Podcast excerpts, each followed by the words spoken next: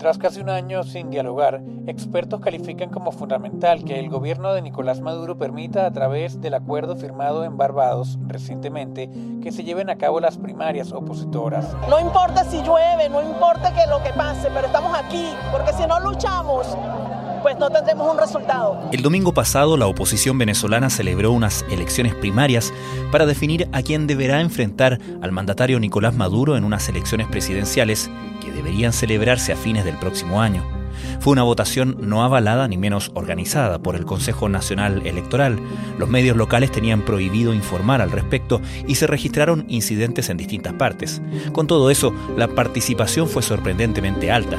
Se calcula que entre un 10 y un 15% del padrón electoral concurrió, un margen dado por la necesidad de corregir ese registro considerando la cantidad de venezolanos que han salido del país. El resultado fue abrumador. Un 93% votó por María Corina Machado, líder opositora tildada de radical y que a menudo ha criticado las sucesivas negociaciones emprendidas por los partidos tradicionales de oposición con el régimen de Nicolás Maduro. Pero fueron justamente las últimas negociaciones con la dictadura chavista las que permitieron el proceso.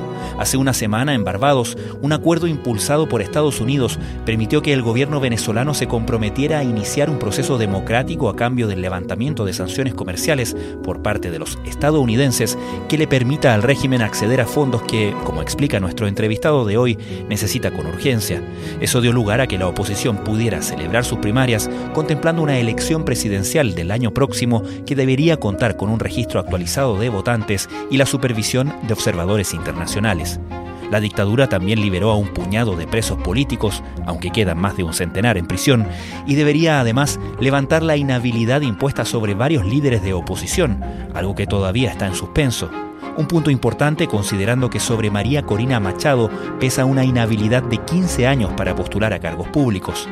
Estados Unidos, por su parte, deportó a decenas de venezolanos que habían entrado ilegalmente al país y levantó momentáneamente una serie de restricciones sobre las empresas estatales venezolanas. Cuánto se extiendan esas facilidades dependerá de cuánto siga cumpliendo sus compromisos el régimen de Maduro, algo que miran con escepticismo pero por primera vez también con algo de esperanza desde la oposición. Hoy conversamos sobre este proceso con el periodista Miguel Enrique Otero, director del diario El Nacional de Caracas, que dirige desde el autoexilio en Madrid. Desde la redacción de La Tercera, esto es Crónica Estéreo. Cada historia tiene un sonido. Soy Francisco Aravena. Es miércoles 25 de octubre. En Venezuela no, no existe ningún tipo de periodismo libre ellos tienen una tesis desde, los primeros años, que es la hegemonía comunicacional, que no es sino el, modelo cubano en el largo plazo. Entonces fueron cerrando las ventanas del periodismo independiente, primero con la radio y la televisión, crearon una ley punitiva, discrecional, que hace que la radio y la televisión se autocensure porque siguen siendo los mismos propietarios. Y después con los medios impresos, primero pusieron trabas al suministro de papel, y eso hizo que los medios independientes impresos migraran a Internet y ahora pues bloquean las páginas de Internet. Inclusive bloquean páginas de, otros países, porque eso lo pueden hacer con la telefónica, bloquean Infobae, bloquean CNN, etc. Entonces eso hace que Venezuela sea un país totalmente silenciado para el periodismo libre, salvo las redes sociales que sí existen y eh, instrumentos que nosotros utilizamos para desbloquear el bloqueo de las, de las telefónicas.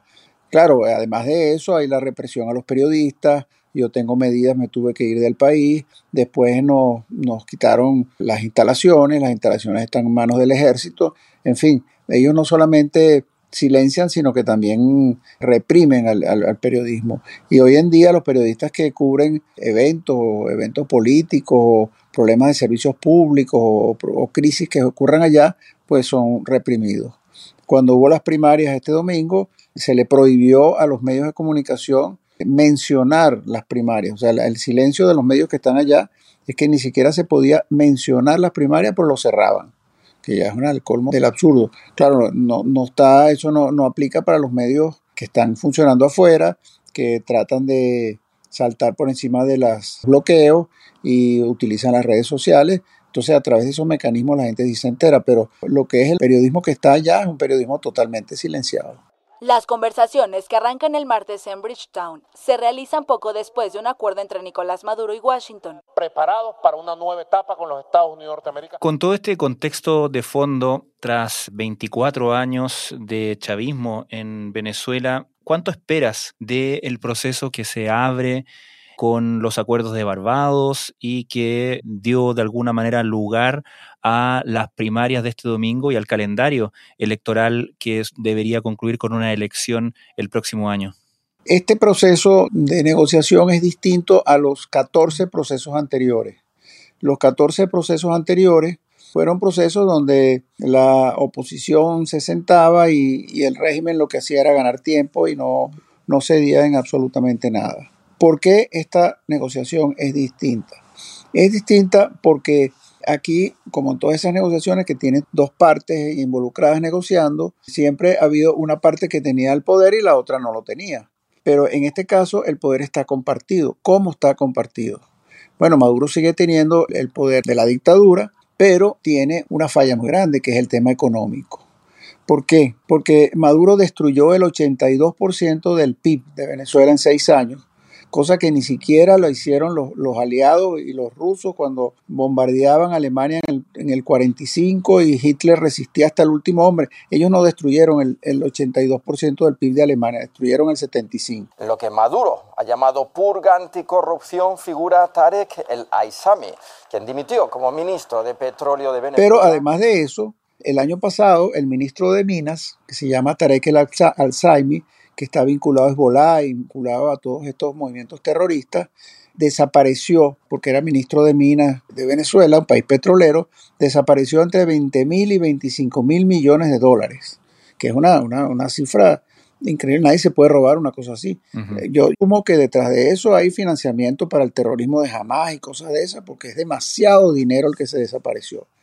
Entonces el régimen tiene un problema gravísimo, que se le desaparecieron los dineros internos, no tiene reservas en el Banco Central, ninguna multilateral le presta porque es una dictadura, los chinos que eran los únicos que prestaban ya dicen ya está, ya, ya no seguimos prestando, y la, única fuente de financiamiento que tienen puede ser el levantamiento de, de sanciones, porque ellos tienen primero que mantener 5 millones de empleados públicos, porque Venezuela hizo que desapareciera prácticamente el sector privado, entonces todos dependen del gobierno.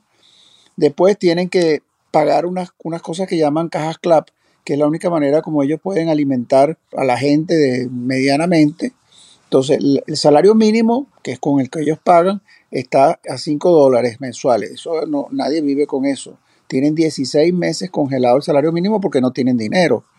Las cajas CLAP tienen que financiar 8 millones de cajas CLAP quincenal que cada club tiene 30 dólares de, subsidio y por supuesto no tienen dinero para eso y adicionalmente tienen que pagar las utilidades al final de año y no tienen para eso. Entonces el tema económico es de, una gran desesperación.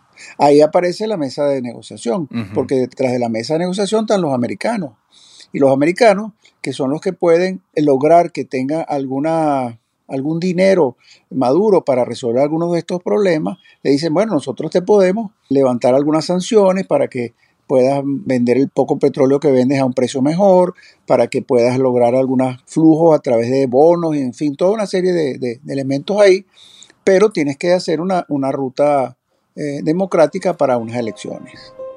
Recibimiento de los migrantes es una importante concesión del gobierno venezolano a un viejo adversario que en contraprestación acordó suspender temporalmente algunas sanciones a los sectores del petróleo, el gas y el oro. Entonces, claro, ahí la balanza que pone Maduro es, de un lado, pone una elección que posiblemente la pierda, porque si la elección es transparente, no tiene manera de ganarla, o que el pueblo le pase por encima. Porque en una situación así, la probabilidad de una eh, revuelta popular, de una explosión social, es muy, muy grande. Y ellos evidentemente consideran que es menos malo la posibilidad de una elección transparente y toman esa ruta que siempre la pueden truncar a mitad de camino, pero el pueblo alzado no lo pueden truncar a la mitad de camino. Entonces eso es lo que yo creo que se ha planteado y por eso es que la negociación, la número 14, es distinta a las 13 anteriores, porque hay equilibrio de poderes en los negociadores. Pero quizás el logro más importante de estas negociaciones es el compromiso de Maduro de trabajar con la oposición. Y claro, hay que ir viendo qué cosas va, porque, eh, porque claro, esto es una, una ruta que va hasta finales del año que viene, pero lograron permitir las, las primarias. Además, no le lanzaron los colectivos para que hicieran horrores en las primarias, que siempre lo hacen con todas las cosas que hace la oposición. Además, soltaron de los 200 presos, soltaron, digamos, una muestra, soltaron 7. Después de tres años de tanta espera, tanta angustia, eh, especialmente que llegue en esta hora. Sigue eh, María Corina, que es la que gana, la que es la nueva líder de la oposición, sigue inhabilitada por una razón totalmente arbitraria. Entonces, eh, los pasos próximos son, tienen que habilitar a María Corina, tienen que arreglar un poco el tema de, la, de, los, de, los, medios de comunicación para que la gente se pueda enterar, tienen que reestructurar el, el registro electoral porque el registro electoral está totalmente viciado. O sea, tienen una serie de objetivos y los americanos les levantan las sanciones por seis meses para aprobar. Seis meses que incluye diciembre y enero, que en Venezuela en diciembre y enero no pasa nada. Entonces son cuatro meses en la práctica. Entonces, en esos seis meses, el régimen tiene que cumplir una serie de condiciones, se va a beneficiar porque va a entrar algún dinero, pero a los seis meses, si no cumple, pues le vuelven a montar las sanciones. Digamos que esa es la, la ruta que estamos viendo ahí. O sea, es como, yo lo digo así, es como estamos viendo un Disney World pero que desconfiamos de ese Disney World porque han habido 13 momentos donde no ha pasado absolutamente nada, pero en estos momentos vemos que tiene por lo menos los resultados que han pasado en, en lo que hemos visto en, los, en, estos pocos días en que ha pasado la, desde que están negociando con, con esta nueva forma.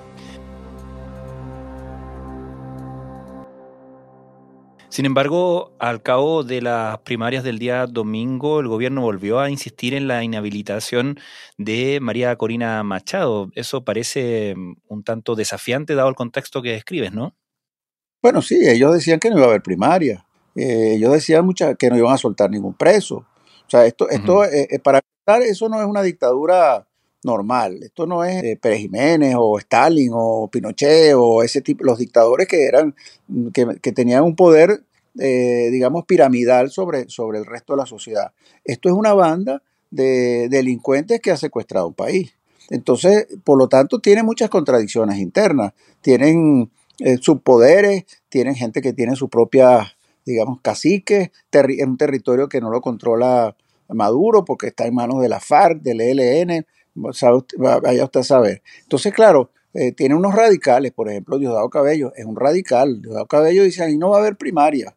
Después ahora dice, ahora no vamos a habilitar a María Corina.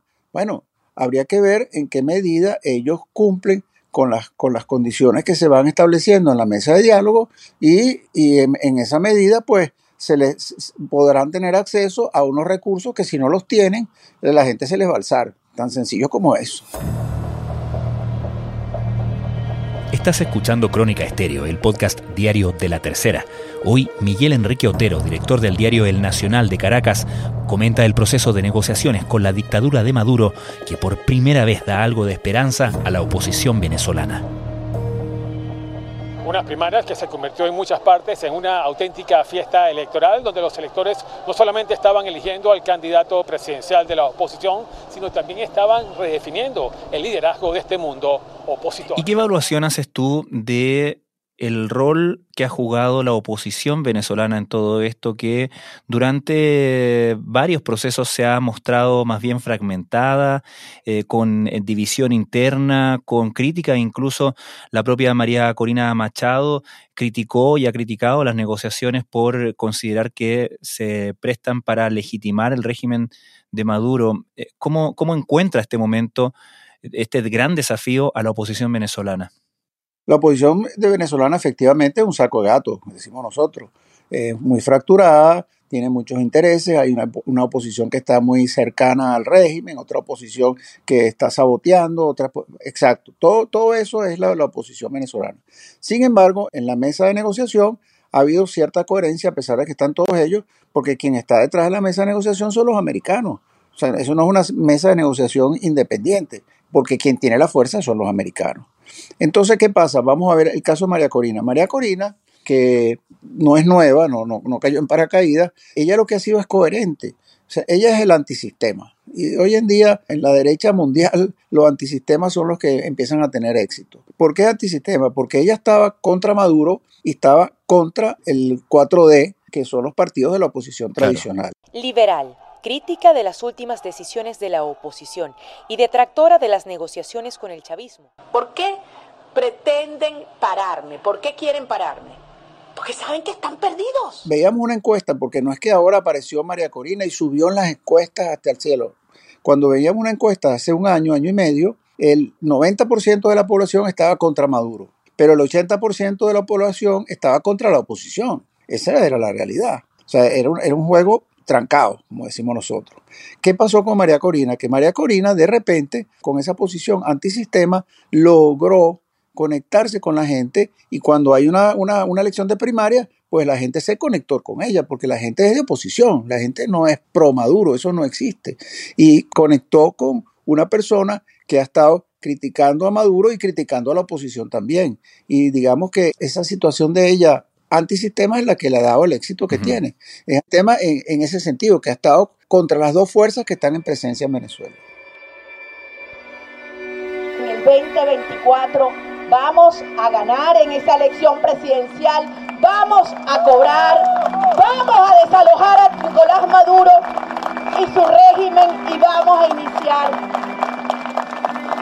la reconstrucción de nuestra nación. ¿Qué señales ha tenido en ese sentido María Corina Machado una vez alzándose como triunfadora en las primarias del domingo pasado respecto de cuánto puede contar con, esa, con ese levantamiento de su inhabilidad para poder hacer justamente viable todo este proceso?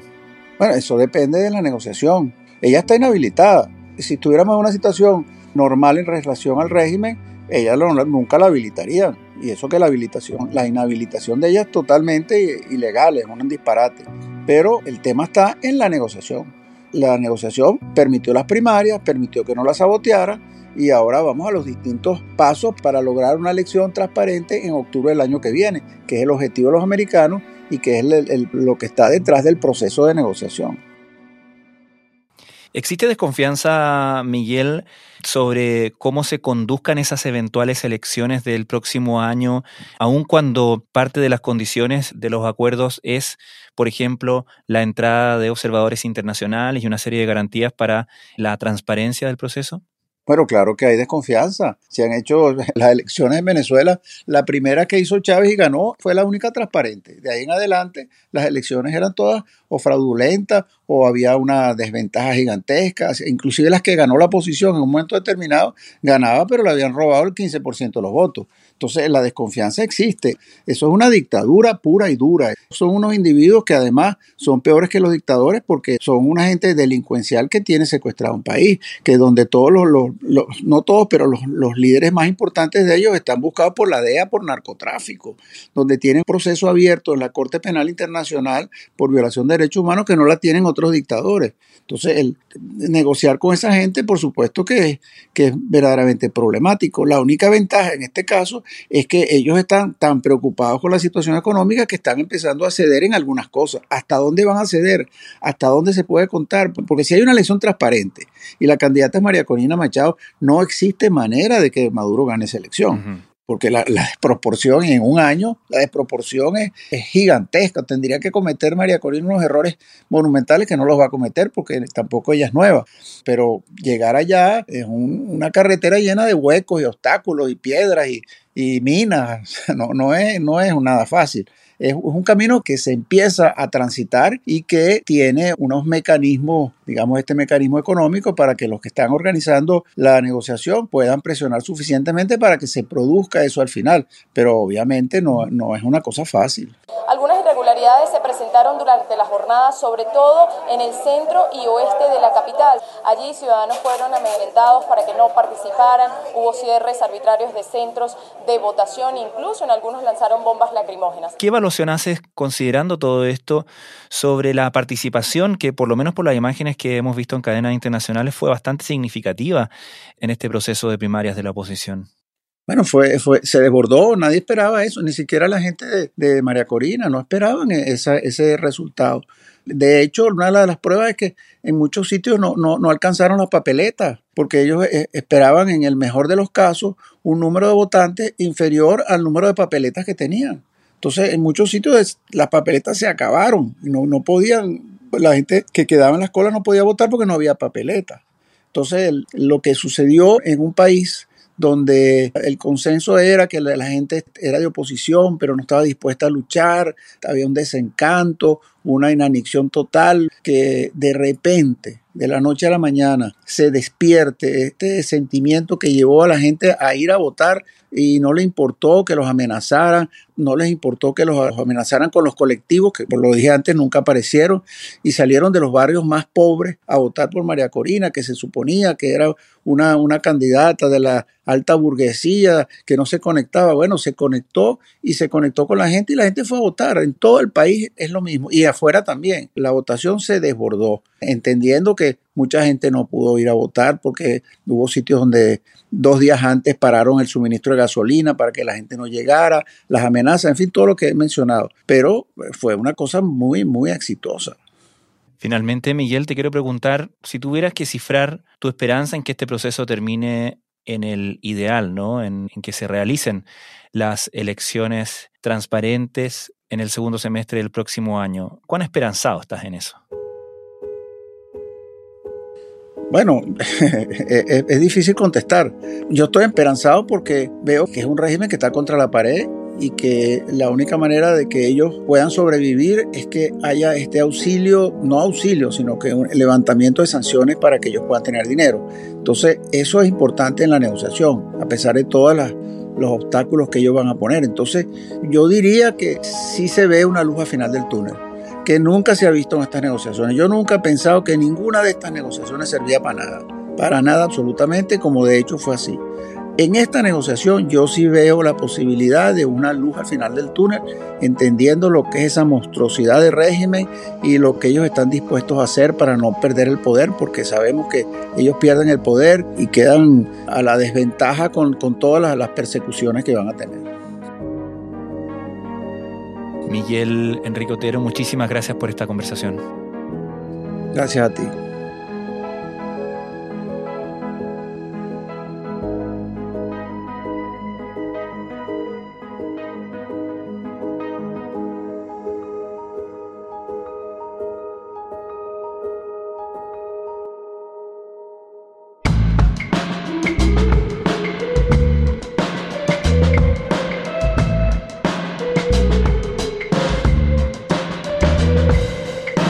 Crónica Estéreo es un podcast original de La Tercera. La edición y conducción es de quien les habla, Francisco Aravena. El diseño y postproducción de sonido son de Michel Poblete. Nuestro tema principal es Say Again de Citadel. Escucha todos nuestros episodios en Spotify o en tu plataforma favorita de podcast y en latercera.com. Nos encontramos mañana en una nueva entrega de Crónica Estéreo. Cada historia tiene un sonido el podcast diario de la tercera.